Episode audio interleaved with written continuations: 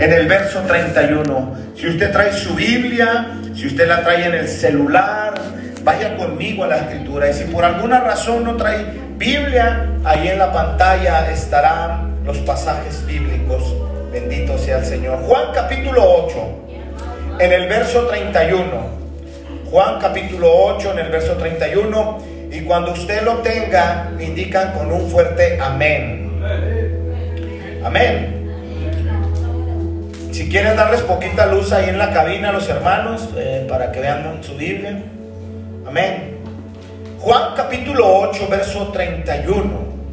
Sí, dice de la siguiente manera, dice, dijo entonces Jesús a los judíos que habían creído en quién? En él. Si vosotros permanecieres en mi palabra, ¿sí? Seréis verdaderamente mis discípulos y conoceréis la verdad, amén. ¿Y la verdad qué? ¿Y la verdad qué? Os hará libres. Respondieron, linaje de Abraham somos y jamás hemos sido esclavos de nadie. Ellos dijeron, ¿cómo dices tú, seréis libres? Jesús le respondió, de cierto, de cierto os digo, o en verdad, en verdad os digo, que todo aquel que hace qué? Es esclavo de qué? Esclavo del pecado. Y dice la escritura, y el esclavo no queda en casa para siempre, el hijo sí queda para siempre en casa. Así que, si el hijo os qué? Os libertare, seréis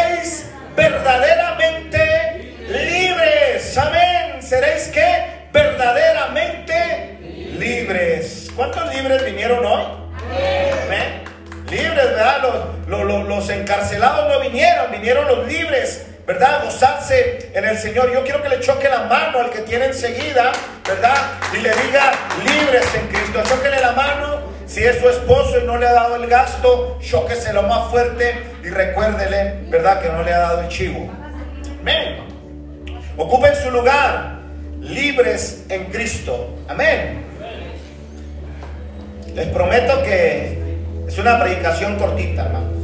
Así que nos vamos a ir temprano a las chuletas. Amén. Amén. Aleluya, Dios es bueno. ¿Cuántos disfrutan esa libertad, hermanos, en Cristo?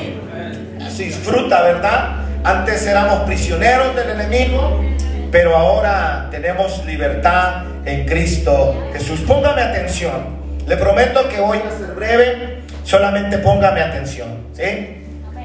La atención, pónganosla y nos vamos rapidito. En una ocasión, dijo Martín Luther King, la libertad, escúcheme bien, la libertad no es voluntariamente otorgada por el opresor, debe ser exigida por el que está siendo oprimido. Eso fue lo que escribió este gran hombre. Y él siempre estuvo peleando, siempre vio a favor de la libertad. Cuando nosotros hablamos de esclavitud, podemos ver la esclavitud que pasó el pueblo de Israel en Egipto. Amén. Cuando nosotros hablamos de esclavitud, pensamos, ¿verdad? Inmediatamente en el pueblo de Israel que estuvo cautivo, ¿sí? Según Éxodo capítulo 12, estuvo cautivo en Egipto más de 400 años más de 400 años estuvieron cautivos. Y esto es impresionante. Pero cuando nosotros vamos a la escritura, vemos en Éxodo capítulo 1 que dice que murió José y todos sus hermanos y toda aquella generación murió. Pero más sin embargo me llama la atención lo que en el verso 7 dice de Éxodo capítulo 1, que dice, y los hijos de Israel fructificaron y se multiplicaron y fueron aumentados, escúcheme bien, y fortalecidos en extremo. Y se llenó de ellos la tierra, es lo que relata el escritor de Éxodo. Entonces dice el escritor de Éxodo que se levantó sobre Egipto un rey que no conocía a José. Amén. Que no lo conocía. Y vio que aquel pueblo de Israel era mayor y más fuerte que ellos. Y dijo, seamos sabios para que no se multipliquen y viniendo guerras se unan a nuestros enemigos y los perdamos. Amén. Y los perdamos. Por lo que los egipcios, usted conoce la historia, hicieron servir a Israel con dureza. Eran oprimidos para realizar labores muy pesadas, dice la escritura, y eran obligados, dice la escritura, con rigor. ¿Sí? No los trataban bien, eran obligados con rigor. Hasta que el pueblo de Israel clamó, diga conmigo, clamó. Hasta que ellos clamaron. Y qué interesante es que cuando nosotros vemos en la escritura, en gran parte de la escritura, que incluso la escritura y mismo Jehová le hace saber a Jeremías, estando en un momento de dificultad, y le dice a Jeremías, Jeremías le dice, clama a mí. Entonces Dios es un Dios, ¿sí? Que cuando nosotros clamamos, Él va a responder. Amén. Porque él estaba invitando a Jeremías a que clamara y le estaba diciendo a Jeremías, clama a mí y yo te voy a responder. Amén. ¿Cuándo es cuando regularmente, verdad, el ser humano sube la intensidad de ese clamor? Cuando está siendo oprimido. Cuando está pasando por un proceso difícil. Amén. Es cuando sube la intensidad de ese clamor. Pero mientras las cosas están bien, miren, esto es una realidad. Esto es una realidad. La intensidad del clamor en nosotros va a subir cuando estamos pasando por opresión. Va a ser intensificada cuando el agua la tenemos hasta aquí. Sí, porque no sé, ¿verdad? Pero así somos. Entonces es intensificada y claro, estamos pasando por un mal momento. Y claro, ¿cómo no vamos a clamarle a Dios si mismo Dios me está diciendo en su palabra que yo clame a Él y que Él me va a responder? Amén. Te has encontrado en un momento donde, donde ya incluso el clamarle al Señor ya es exigente. Que dices, tengo que clamarle, tengo que pedirle. Esto está pasando, esto está sucediendo. De pronto a, lo mejor alguien muy cercano, muy apreciado, no se está pasando por enfermedad, por un momento de dificultad. Y entonces ese, ese momento, esa circunstancia te saca el mejor clamor. ¿Amén o no? ¿O nomás a mí me pasa? Amén. Entonces, te saca ese clamor y es una gran realidad. Entonces ellos están siendo oprimidos, ellos están siendo eh, duramente oprimidos, esclavizados, no tenían derecho a muchas cosas, estaban limitados en muchas cosas, pero entonces ellos se cansan y lo que la escritura nos relata es que ellos clamaron. Amén. Pero ellos clamaron a Dios. Y ellos no clamaron a cualquier Dios. Estamos acá, hermanos. O, dijo el pastor Daniel, están en Chabelo. Entonces ellos clamaron en ese momento. ¿Sí? Y claro que Dios los escuchó. Amén. Dios los escuchó. Y cuando nosotros vamos a Éxodo capítulo 3, verso, 7, perdón, a los que me siguen. Y dijo, dijo luego Jehová, Viene visto la aflicción de mi pueblo. ¿Qué vio? ¿La aflicción de quién? De su pueblo. De su pueblo. Él miró el dolor, él miró la aflicción. Y permítame decirle algo en esta hora. A veces pasamos por momentos de aflicción, de dolor, y pareciera que Dios está ausente. Pero no es que Dios esté ausente, Dios está presente. Y Dios está mirando lo que nosotros estamos pasando. Y a veces nosotros pudiéramos caer en esto y decir, es que ya, ya me le olvidé a Dios. ¿Sí? ¿Le ha pasado? Es que parece que ya yo me le olvidé a Dios. No, Dios, no te le has olvidado a Dios. Dios conoce, Dios ve, Dios todo lo mira. Amén. Pero, pero, pero, sin embargo, Dios va a obrar conforme a su propósito. Amén. Estamos acá y conforme a su propósito y a su voluntad. Amén. Él lo va a hacer. Y dijo luego Jehová, viene visto la aflicción de mi pueblo que está en Egipto. Y he oído que su clamor a causa de sus exactores, pues he conocido su angustia. Lo sabía, lo conocía, había escuchado ese clamor. Pero entonces dice el verso 8, dice, he descendido, ¿para qué? Los que me siguen. ¿Para qué? Para librar. Nomás la hermana Alma me sigue. ¿Y los demás dónde están? Para, para librarlos de la mano de quién? De los egipcios. De los egipcios. Se los había escuchado, estaba atendiendo a aquel llamado, estaba respondiendo a aquel llamado. O sea, esto, esto es poderoso. Es poderoso. A veces nosotros pensamos, escúchenme bien, que Dios no va a responder. Parece. Entonces, quizá usted está clamando a Dios por ciertas cosas, ¿verdad? Y quizá usted me puede decir a mí, pero usted cómo lo dice tan seguro, porque Dios responde. Porque cuando usted clama con sabiduría, cuando usted clama, aleluya, y aquello está dentro del propósito de Dios, Dios va a responderle. No, nomás como cinco. Dios le va a responder. Ahora dígale que tiene enseguida, no va a responder en tu tiempo. Dígale, dígale ni te hagas ilusiones. ¿verdad? Porque nosotros somos bien buenos para que hoy pedimos en la mañana y queremos que en la tarde se materialice. Y claro que ocurre, si ocurre eso. Pero es que Dios en su soberanía, diga conmigo soberanía, en su soberanía y en su voluntad, Él va a responder conforme a su propósito, conforme a su plan, Él lo va a hacer. Mire, cuando Dios a mí me llamó al ministerio, yo dije, papita, para el siguiente mes voy a andar por todas partes predicando. No tenía que aprender, tenía que forjar un carácter en mí, sí, porque allá donde yo iba a andar me iba a enfrentar a muchas cosas. Y si Dios no me preparaba en la primera campaña, me iba a regresar frustrado, e iba a dejar el ministerio, iba a dejar a Dios, iba a dejarlo todo. Pero por eso Dios ¿ah? pone sus tiempos, ¿sí? Te prepara, te procesa, te pone en el momento y en el tiempo indicado y en el lugar indicado. Amén. Es que Dios, Dios no te avienta nomás así porque sí, sino que Él sabe lo que hace.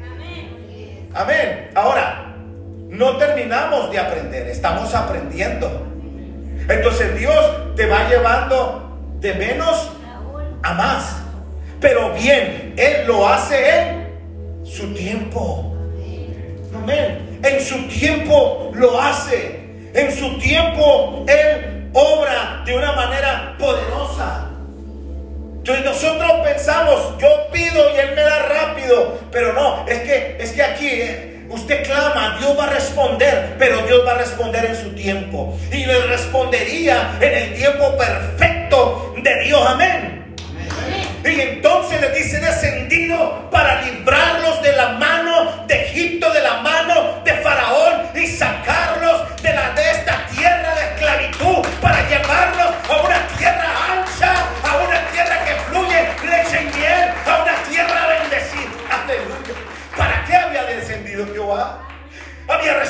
a ellos.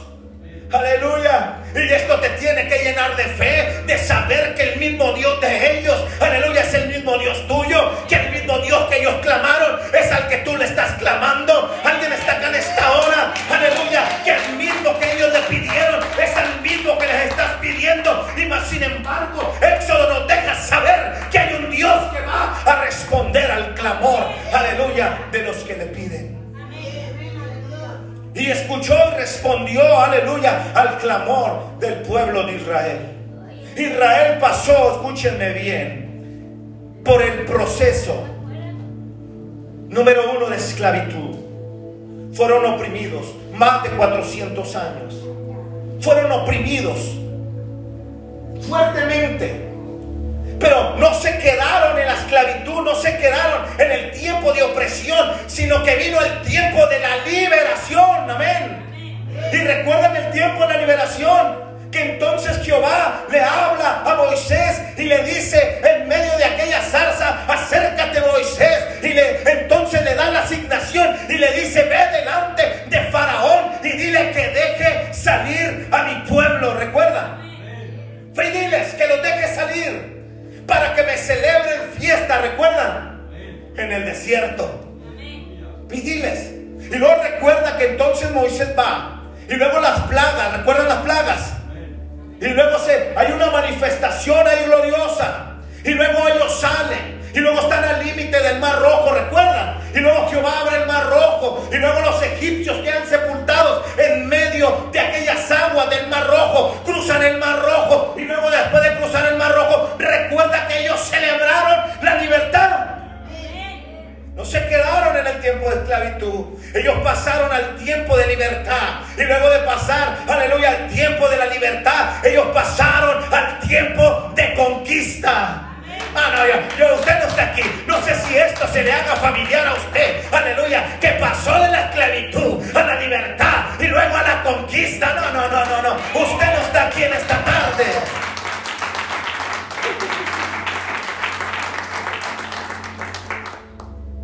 De la esclavitud a la libertad, de la libertad a la conquista. Y ellos entraron, recuerda a Josué, que le dijeron, levántate Josué y cruza este Jordán, tú y todo este pueblo, recuerda.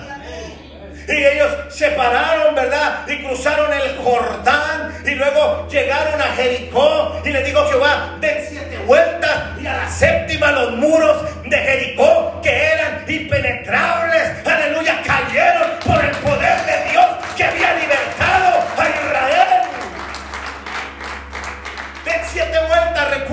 séptima van a gritar. Aleluya. ¿Ustedes cómo se imaginan ese grito? ¿Verdad? Tuvo que haber sido un grito fuerte, ¿verdad? Un grito con fe, amén. Un clamor con fe. Y entonces a la séptima vuelta ellos gritaron, aleluya, tocaron trompetas y aquellos muros cayeron, alabado sea para siempre el Señor y entraron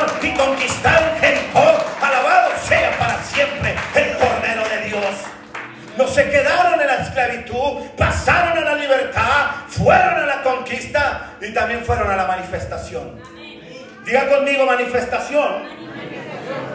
Entonces, cuando usted ve a la iglesia primitiva, los ve manifestando la libertad en Cristo Jesús. Cuando usted llega al Nuevo Testamento, usted ve a la iglesia primitiva que los llamaban, ahí vienen los que trastornan el mundo entero. ¿Y qué era lo que hablaban ellos? Hablaban de un Cristo resucitado, amén. Hablaban de un Cristo que daba libertad, amén. Y ellos iban predicando el Evangelio de poder. ¿Y qué es lo que hace el Evangelio del poder? El Evangelio de poder trae libertad al cautivo, trae libertad al oprimido. Alguien alabe al Señor, por favor, en esta hora.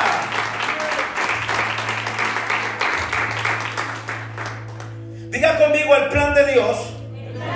El plan de Dios. Escúchenme bien. Esta es una verdad absoluta. Dios no nos creó en esclavitud. Fuimos creados en libertad. Amén. El diseño original es libertad nosotros. Sí, amén. El, el, plan de Dios era tener cercanía con su creación y nos crea libertad para tener cercanía con ese Dios poderoso. Pero recuerdan que entonces este Adán y Eva metieron la pata, ¿recuerdan? Y luego viene la caída del hombre. Y luego viene el pecado, viene la muerte. Sí, se pierde la identidad por aquellos dos que metieron la pata. ¿Sí está aquí o no? Sí, pero bendita gracia.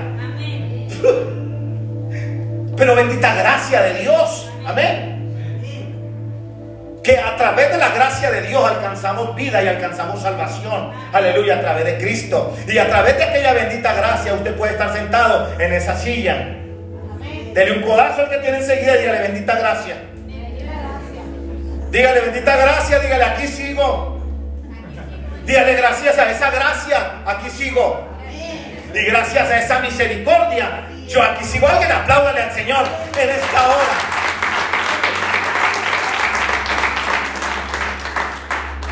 Ya voy avanzando, hermano, les prometo que ya en un ratito nos vamos. Entonces, más debido a la caída del hombre, sí, perdimos, escúchenme bien. Si usted me pone atención, nos vamos rápido. Debido a la caída del hombre, perdimos número uno, diga conmigo, identidad, Posición, privilegios, y libertad. Los perdimos. Amén. En otras palabras, estábamos, dijera alguien por ahí, fritos. Sin fe y sin esperanza. ¿Va, Tony? Sin fe y sin esperanza. Sin fe y sin esperanza. Entonces, tenía que venir un Salvador.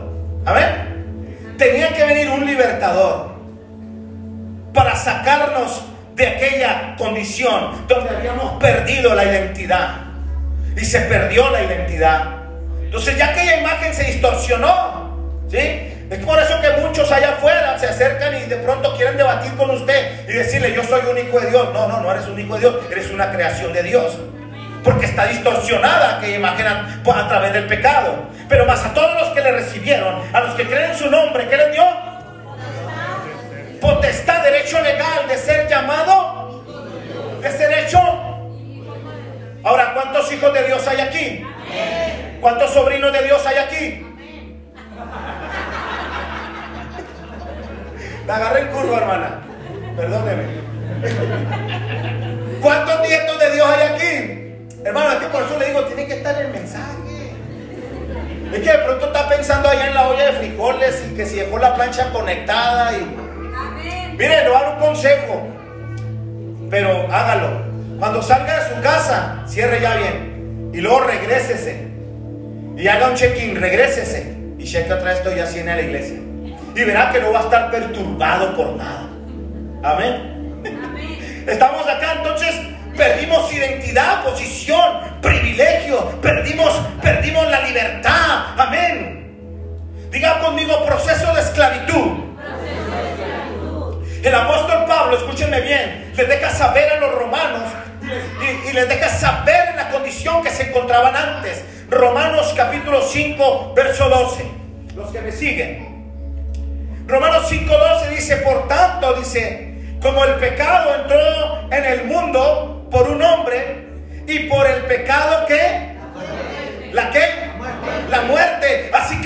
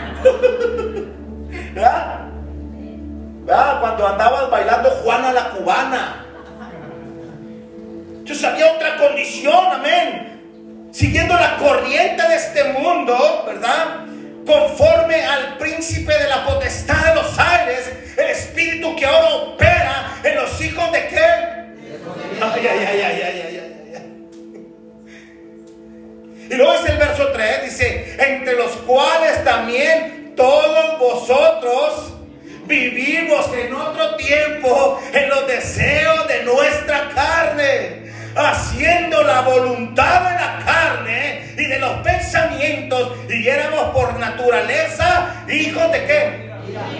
De ira. Esto está terrible, ¿no? Esto está fuerte. Lo mismo que los demás. O sea que aquí nadie se escapa, hermanos. Aquí nadie se puede sacar. Aleluya, estábamos bajo esa condición, amén.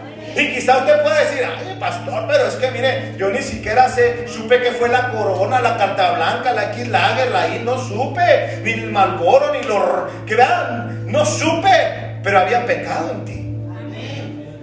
Había pecado en ti. Y estabas bajo esa condición.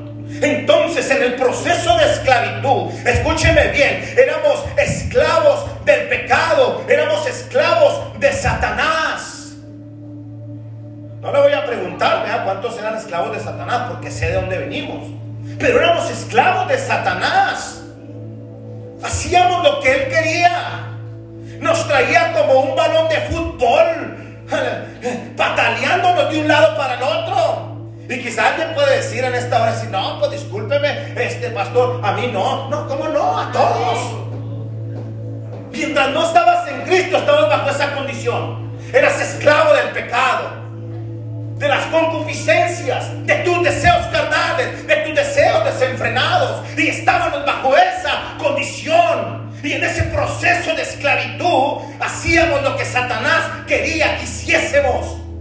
Porque éramos influenciados por el pecado, atraídos por el pecado. Es por eso que usted ve una persona que, que se acerca a lo mejor el, nietecito y, y, al abuelo a lo mejor le, le, da al nietecito de dos años un trago de cerveza y para él no pasa nada. Pero tan tan cegados por el pecado, pero pero pero a muchos que empezaron así hoy son unos alcohólicos pero porque estaban esclavizados por el pecado y lo veían natural. Y nosotros vivíamos bajo esa condición de pecado, amén. ¿O? O usted era un santito. Porque, vea, dijo el pastor Dani, para mandar traer los sugieres unas cuantas veladoras y, y ponérselas. Ahora, vivíamos en tinieblas. ¿Cómo vivían? Tinieblas, en oscuridad en maldad, buscando hacer lo malo. ¿Por qué cree que la sociedad, las cosas están como están? ¿Por qué, ¿Por qué usted ve tantas cosas, va al centro y usted ve tantas cosas y antes, hace mucho tiempo atrás, usted iba al centro y no, no, no era tan así de ver a, dos hombres tomados de la mano? Pero y ahora los ve tomados de la mano y no nomás tomados de la mano, sino que también ya se están besando. Porque están bajo una influencia demoníaca espiritual. Porque están esclavizados al pecado. Porque son esclavos de Satanás. Por mucho tiempo yo trabajé en algunas maquiladoras, en algunas empresas. Y conocía, conocía a muchos homosexuales. Porque yo era técnico y arreglaba la maquinaria. Y iba a arreglarles la maquinaria. ¿Y sabe cuál es la práctica de ellos? Pura depravación y puro sexo. Esa es la plática.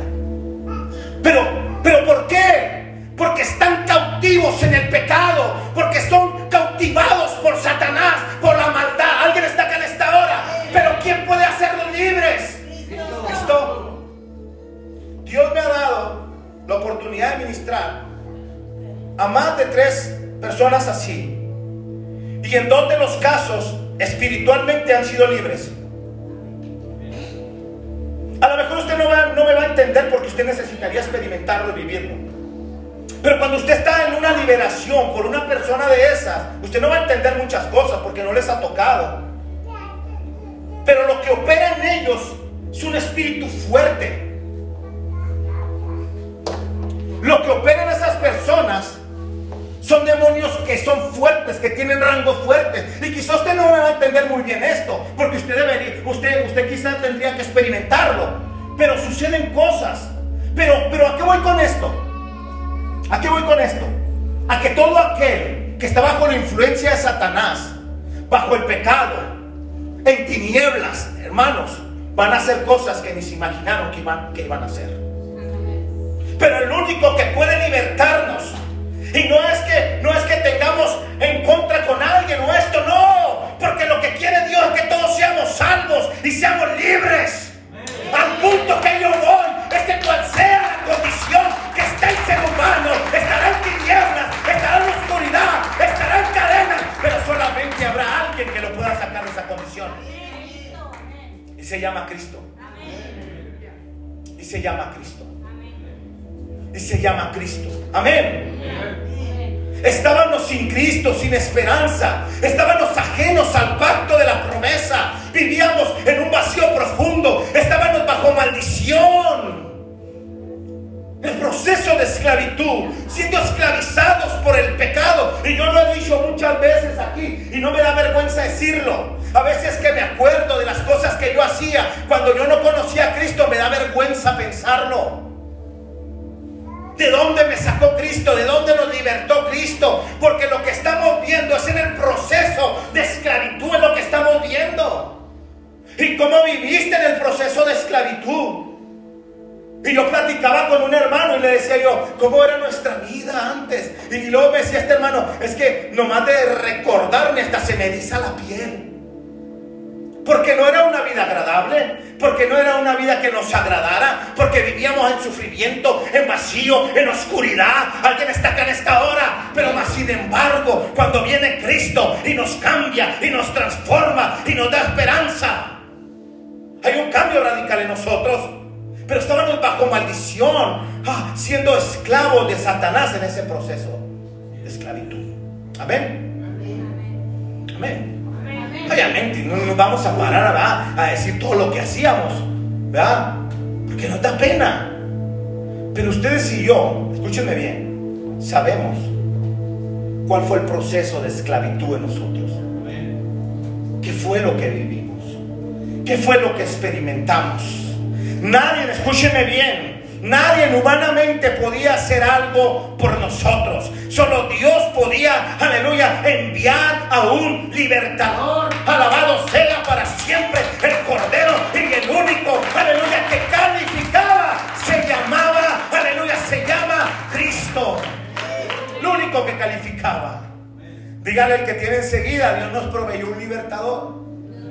Dios nos proveyó un libertador.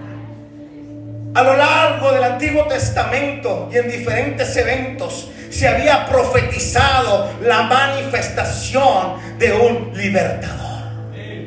Si bien Israel esperaba que llegara ese libertador en un caballo con una armadura, pero no fue así. Entró en un pollino, era sencillo, era humilde, aleluya, amaba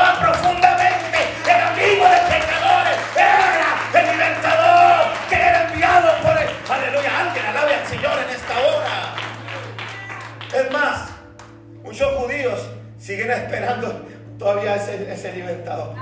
Lo siguen, lo están esperando. Porque pensaban que los iban a liberar de la opresión de los romanos. Pero bendita gracia, aleluya, que Él vino a los enfermos, que Él vino a los, a los pecadores y le llamaban amigo de pecadores. ¿Recuerdan? Él comes con pecadores, le decía, aleluya, porque Él viene necesitado, porque Él vino, alguien alabe a Dios, porque Él vino a nosotros, aleluya, que ya el enemigo nos tenía fecha, aleluya, cuando iba a acabar con nosotros. Es me atrevo a decirlo, muchos de los que estamos aquí no deberíamos de estar aquí. Pero Dios nos preservó la vida y estamos aquí, estamos de pie, estamos... A alguien alabe al Señor en esta hora. No debiéramos de estar aquí probablemente. Porque el pronóstico era, va a morir en una sobredosis va a morir en una tapia, va a morir de alcoholismo, va a morir de depresión, se va a quitar la vida, se va a ahorcar, pero bendita gracia que estamos aquí, bendita gracia que Él nos pudo, aleluya, libertar de las garras del enemigo. Y hoy estás aquí y hoy puedes, mire, yo disfruto la libertad en Cristo todos los días. Todos los días disfruto esa libertad y le digo gracias Padre. Gracias por la libertad que nos ha dado. Pero se había profetizado. Profetizó Malaquías, profetizó Miqueas, Isaías, ah, Oseas, profetizaron la venida de un libertador, de un Mesías, aleluya. Aún mismo Abraham le profetizó a Isaac, aleluya. El mismo, si lo estoy diciendo bien, Abraham le profetizó a, a su hijo Isaac y le dijo, cuando le preguntó, papá, tenemos fuego, tenemos leña, pero Abraham le dice, Dios se proveerá de un... Dios se proveerá de un cordero. Y para que nos sacaran de esa condición, ocupábamos un cordero sin mancha. Ay, ay, ay, ay, ay, Un cordero único, aleluya. Entonces Jesús dijo, yo Padre, aleluya, envíame a mí. Yo voy, aleluya, a morir en la cruz del Calvario por ellos. Yo voy a entregar mi vida por ellos. Aleluya. Por eso, aleluya, no más clamo por ellos, sino por los que han de creer, los que han de venir. Y allí estabas tú, estaba yo, por los que han de creer. Allí estaba tu nombre y ahí estaba mi nombre. Dale un codazo al que tienes enseguida y dile, soy libre. Uh. Dile, me ves poquito como con una atadura, dile, pero soy libre. Vamos, vamos, dile, dile, ya perdoné. Amén. Que algunos de pronto hacen una cara como si le vieran a Cope. Pues somos libres en Cristo. Entonces, Dios se proveería de un cordero. Y es entonces que Juan relata y dice que estando Jesús en la cruz del Calvario, sus últimas palabras fueron estas. Dice que clamó. Y la palabra original de la cual nos habla la escritura en el griego, clamar es dar un grito fuerte, desenfrenado. Ahora piensa en la condición que estaba el maestro. Todo lo que había sufrido, ¿Quién tiene ganas? ¿Quién tiene fuerzas? ¿Quién tiene ánimo de dar un grito fuerte? Y decir, consumado es. He acabado todo. Por lo que me enviaron, aleluya, la cruz del Calvario, lo he acabado. Nadie me quita la vida. Yo mismo entrego eso. Alguien alabe al Señor. Yo mismo deposito mi vida y Él entrego su vida en rescate de ustedes, en rescate a mis generaciones que tenemos libertad en Cristo Aleluya. Ahora que pasaron lo de los altares, vea el altar de muertos y y de pronto en esas fechas surgen conflictos, ¿verdad? Los que tenemos hijos en las escuelas, que por qué, que por esto, que por aquello. Y, y la me decía, papi, ¿por qué nosotros no, no, no celebramos eso? Yo le decía, porque nosotros no le hacemos fiesta a los muertos. Amén. Nosotros celebramos al que nos libertó y al que nos dio vida. Amén. Aleluya. Celebramos. Y, no sé, ¿verdad? Pero digo usted por todas partes y hoy altares por todas partes se metió al Facebook y veía altares en el Facebook. Y le pusieron allá uno, ¿verdad? Eh, en su altar y le pusieron una botella de aguardiente. Y luego pues ya ve cómo son, ¿verdad? En el Facebook, ¿verdad? Ya que no perdonan a nadie. Y luego le pusieron como si la persona estuviera hablando, era el multito, en su, en su foto. Le pusieron, ¿verdad? Les, puso, le pusieron, como que él estaba diciendo, y, y esto decía, decía, íralos, dice me pusieron una botella de aguardiente y eso fue lo que me mató. Entonces, sorprendente. Pero nosotros, aleluya, celebramos al que nos dio vida a nosotros. Aleluya. Y el que nos dio vida se llama y se sigue llamando Cristo. Aleluya. Jesús de Nazaret. Alguien aplaude al Señor en esta hora el cordero que nos fue provisto,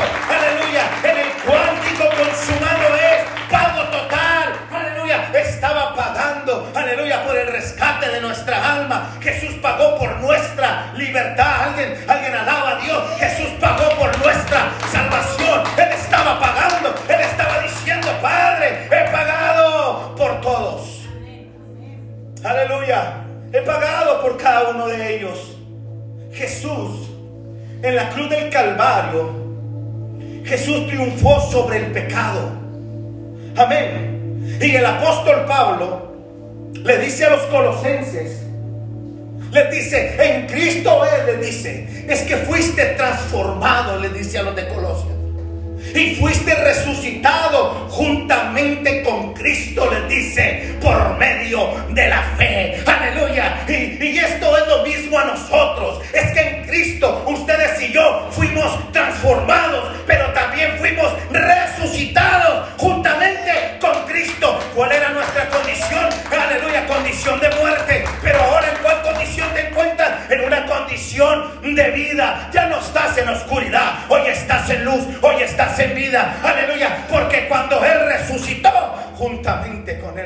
También nosotros.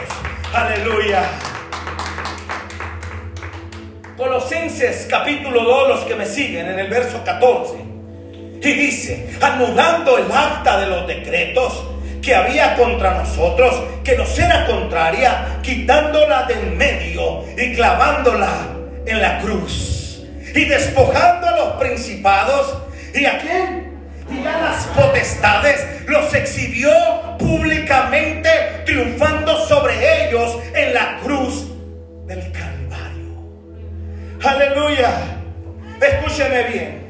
Jesús no solamente resolvió el problema del pecado y la ley en la cruz, sino que también desarmó y venció a Satanás. Aleluya. Es por eso, alabado sea para siempre el Cordero de Dios que usted tiene. Aleluya. Un enemigo, pero es un enemigo que ya fue vencido en la cruz del Calvario.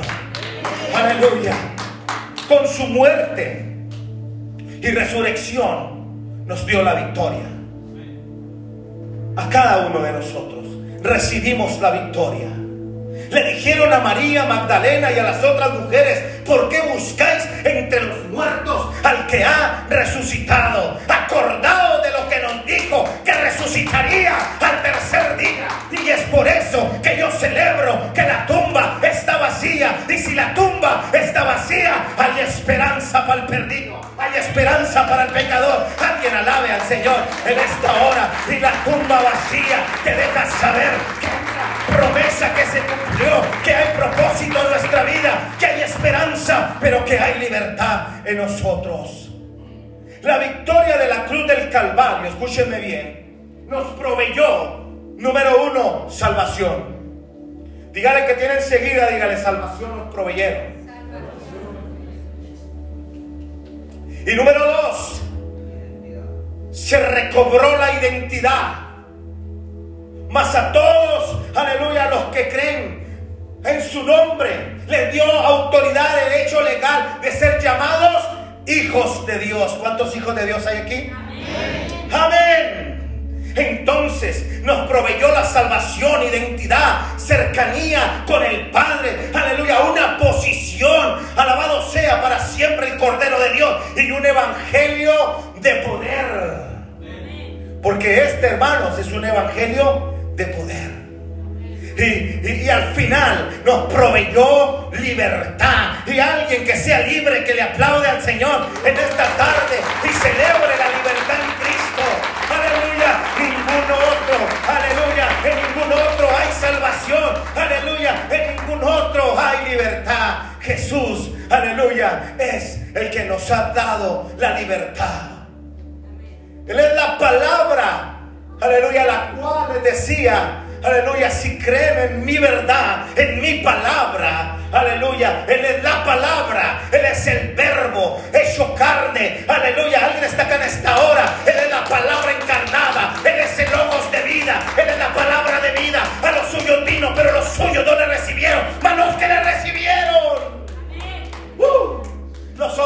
caminamos con Él, nosotros no anduvimos con Él, pero bendita gracia que en este tiempo de gracia, alabado sea el Cordero de Dios, que usted puede experimentarlo, que usted puede sentirlo, aleluya. Y, y de pronto te topas a alguien que cuando le dice soy cristiano y vivo en plenitud porque Él está en mi corazón, alguien no faltará que te dice, te lavaron el cerebro. ¿Verdad? No, es que ahí les lavan el cerebro, ¿verdad? No, es que, es que ahí el pastor les lava el cerebro, les habla bien bonito, ¿no? Bueno fuera que les habláramos bonito. No tenemos gracia para hablar, sino por la bendita gracia y la palabra de Dios. Si no, no hablaríamos nada. Si no es por Él, no hablamos nada. Hablamos verdad, hablamos su palabra. Y su palabra y el Espíritu Santo es el que convence. Alguien está acá en esta hora. Su palabra, su verdad es la que nos transforma, el Cordero de Dios. Y por eso Juan dice, en Juan 1.1, dice, en el principio Él era el verbo y el verbo era Dios y el verbo, aleluya, el verbo era con Dios y el verbo era Dios. Dice en el verso 14, aquel verbo fue hecho carne y habitó entre nosotros. Dice Juan, aleluya, qué maravilloso versículo. Y vimos su gloria, gloria como del unigénito del Padre. Esto está poderoso, lleno de gracia y lleno de verdad. Y él les dijo, yo soy verdad, mi palabra es verdad, aleluya. Ellos vieron su gloria, nosotros palpamos su gloria en este tiempo. Es por eso que Jesús les dice a los judíos que habían creído en Él, si permanecen en mí, califican para ser un verdadero discípulo. Si permanecen en mi palabra, aleluya, en mi verdad, en mis enseñanzas, podrán ser mis alumnos. Eso es lo que le estaba diciendo Jesús a aquellos judíos que habían creído en Él. Solo mi palabra es lo que les hacía saber Jesús. Mi palabra tiene el poder. Escúchenme bien. Mi palabra les hacía saber Jesús. Tiene el poder. Aleluya. De hacerlos libres.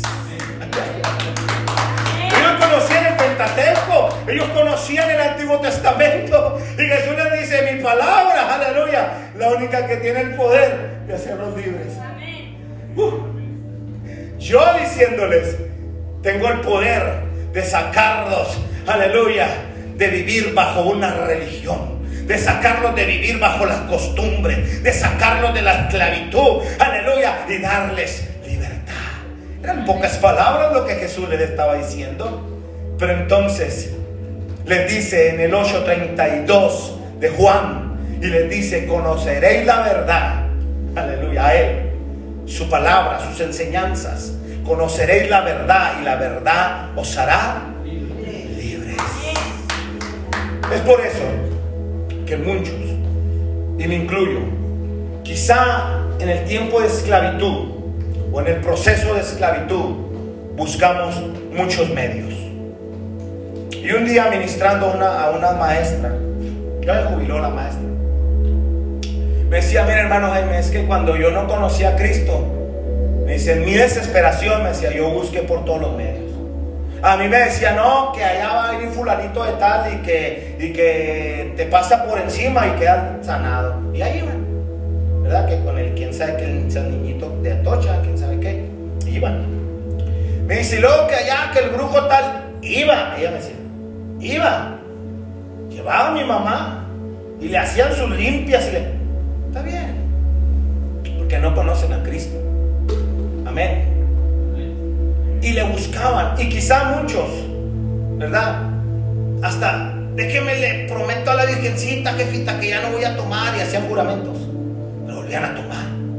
A lo mejor duraban, no sé, ¿verdad? Tres meses, cuatro meses. Pero los siguientes seis meses la agarraban como si se fuera a acabar. Y el ser humano busca soluciones, sí, y de alguna manera tiene la intención de cambiar y cambiar su conducta de vida. Pero no hay nadie que lo pueda cambiar poderosamente y sacarlo de esa condición de esclavitud de pecado y traerlo a su luz admirable. Solamente hay uno y se llama Cristo. Amén. Solamente hay uno y se llama Cristo. Y por eso Él les dice en Juan 8:32, conoceréis la verdad y la verdad os hará qué? Vea que tú ahora no piensas igual que antes. Nomás la hermana Alma y los demás. Porque eres libre. Porque hay libertad en ti. Porque eres libre por Cristo. Amén. Y un cambio en nosotros. Los judíos le respondieron a Jesús, linaje de Abraham somos. Le dijeron, y jamás hemos sido esclavos de nadie. Óiganos. ¿Por qué dices tú que seremos libres? decían. Entonces ellos le dijeron, jamás hemos sido esclavos de nadie. Entonces él le dice, ¿somos linaje de quién? De Abraham, ¿sí? Somos israelitas. ¿Cuánto tiempo habían durado esclavos? Más de 400 años en Egipto. ¿Sí? Según jueces registra que por ahí de 10, entre 10 naciones fueron esclavizados los israelitas. Luego también registra que las diez tribus del norte habían sido llevados cautivos a Siria y las dos tribus del sur fueron llevados cautivos 70 años a Babilonia. y le dice, oye, nosotros somos, somos linaje de, de Abraham y nunca hemos sido esclavos. Pero fíjese bien, ¿cómo lo aterriza Jesús? Juan 8:34, Jesús le respondió y le dijo, de cierto, de cierto os digo, o en verdad, en verdad os digo que todo aquel que hace pecado es esclavo de qué? Y está en cautiverio y está en esclavitud. Usted puede ver una persona allá afuera y ya como que no, no pasa nada, pero, pero está esclavos del pecado. El que no ha tenido un encuentro con Cristo, esclavo del alcoholismo, esclavos de la pornografía, esclavos de la mentira, esclavos del engaño. Amén. Pero hay uno que solamente puede hacerlo libre. Y entonces Jesús les dice, así que si el Hijo os libertare, les dice, seréis verdaderamente libres. Ahora somos libres. ¿Cuántos libres hay aquí? Levánteme la mano. Los libres, los libres, los libres. Eres libre. Dijo el, eh, dice, dijo el apóstol Dani, el pastor Dani, si los que no levantaron la mano, somos libres en Cristo Jesús. Porque Él nos ha hecho libres. Ahora, ok, somos libres en Cristo, pasamos el proceso de esclavitud. Vinimos a Cristo, nos cambió, nos transformó, nos dio identidad, somos hijos de Él. Pero entonces, nos dio una libertad, hermanos, para que nosotros la manifestemos. Esa libertad. Y yo pienso así, y, yo trato de hacerlo todos los días, porque sé que hay una oportunidad. Siempre habrá una oportunidad para manifestar esa libertad en Cristo. Siempre, siempre va a haber una oportunidad para manifestar esa libertad. ¿Verdad, Tony? Que todos los días hay, una oportunidad para manifestar esa libertad en Cristo. Ahora que nos cambiamos de casa, yo sé que Dios todo lo hace con un propósito. Y ahí donde nosotros vivimos, digo, Dios, tú nos trajiste aquí por un propósito. Muéstrame el propósito. Y, y yo hablaba ahorita y les decía, pues, nosotros queremos que Dios no responda ya, ¿verdad? Como meter las palomitas al micro, pa, pa, pa, dos, diez, pa, salieron ya. Dios dice, hey, tranquilo. Sí te voy a mostrar mi propósito, pero tranquilo. ¿Ok? ¿A qué voy con esto? A que todos los días tienes una oportunidad de manifestar la libertad que tienes en Cristo Jesús. ¿Ves? Miren, para los que no sabían, yo me corto el pelo cada ocho días. Y a veces llego y, a la cita y, dicen, pero pues ¿qué le voy a cortar? Pues córtale lo que pueda. Y entonces, no sé, en este tiempo, porque ya duré siete años cortándomelo en un lugar, ya no voy a ese lugar. Y yo le oraba a Dios y le decía a Dios, envíame a un lugar, Señor, donde haya propósito. Y no sé, pero en estos últimos meses Dios me ha enviado con, con muchos barberos, así, así les llaman, tienen sus estudios, tienen su... Y, yo he ido ahí con ellos. Y, la clásica pregunta, no sé por qué me hacen esa pregunta, cuando me siento lo primero que me dicen es ¿en qué trabaja? ¿En qué trabaja el muchacho? Y ya yo les empiezo a compartir. Eh, mira, me dedico a servir a Dios, así, así, así. Y luego lo segundo es que me empiezan a abrir su corazón. Todos los días hay una oportunidad para manifestar esa libertad en Cristo. Entonces, estuve con un muchacho y lo estuve ministrando. Y él me decía, mire, pastor, yo usaba esta droga, eh, empecé con la piedra, luego seguí con el cristal y empecé con esto, con esto, con esto. Le dije, no te voy a entender, le dije, porque yo nunca probé eso. Pero te voy a escuchar. Tú platícame tu experiencia y yo te voy a platicar mi experiencia. Y yo le platico mi experiencia y le digo, ¿verdad que no me puedes entender? Dice, no. Digo, porque tú necesitas experimentarlo. Digo, pero aquí hay dos cuestiones. Digo, es que tú estás esclavizado y dices que ahora fumas marihuana y que solamente solamente la usas para relajarte, estás esclavizado, le dije. Pero yo tengo una libertad en Cristo Jesús y vengo de, vengo de este mundo y Él me libertó, le decía yo. Y este muchacho se empieza a poner rojo y sus ojos empiezan a, a llenársele de agua. Y le digo, ¿sabes una cosa? Dios tiene un propósito en tu vida. Todos los días va a haber una oportunidad para que nosotros manifestemos la libertad en Cristo Jesús. Dios me da la oportunidad, no sé por qué este muchacho cerró su negocio, pero la última vez que yo fui con él, sentí que era el momento, el momento clímax.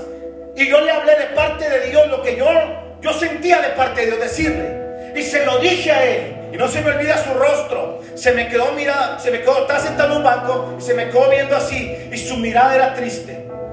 Y se me quedó viendo así. Y, y él estaba, estaba con sus ojos llenos de agua. Y se me quedó así. Y yo le hablé lo que el Señor me dijo que le hablara. Yo no sé qué pasó con él, yo no sé qué sucedió. Yo le dejé la dirección de la iglesia, le dejé mi número de teléfono, pero, pero lo que sí sé es que llegamos ahí con un propósito de parte de Dios para manifestar, aleluya, la libertad en Cristo Jesús, para sacarlo del cautiverio y traerlo a la libertad en Cristo. Ya no abre él y me voy a otro lugar. Y el primer día que llego a aquel lugar, me recibe el muchacho y me hace la misma pregunta. Y cuando me dice, oiga, ¿y en qué tra-?" yo le empiezo a explicar a él. Y él empieza a abrir su corazón. Y su corazón que él me muestra es un corazón vacío, con una crisis de identidad. Y yo, y yo sentí de parte de Dios, vas a hablarle esto. Y para la siguiente cita, el terreno va a estar diferente. Y yo le ministré lo que yo le tenía que ministrar a él ese día.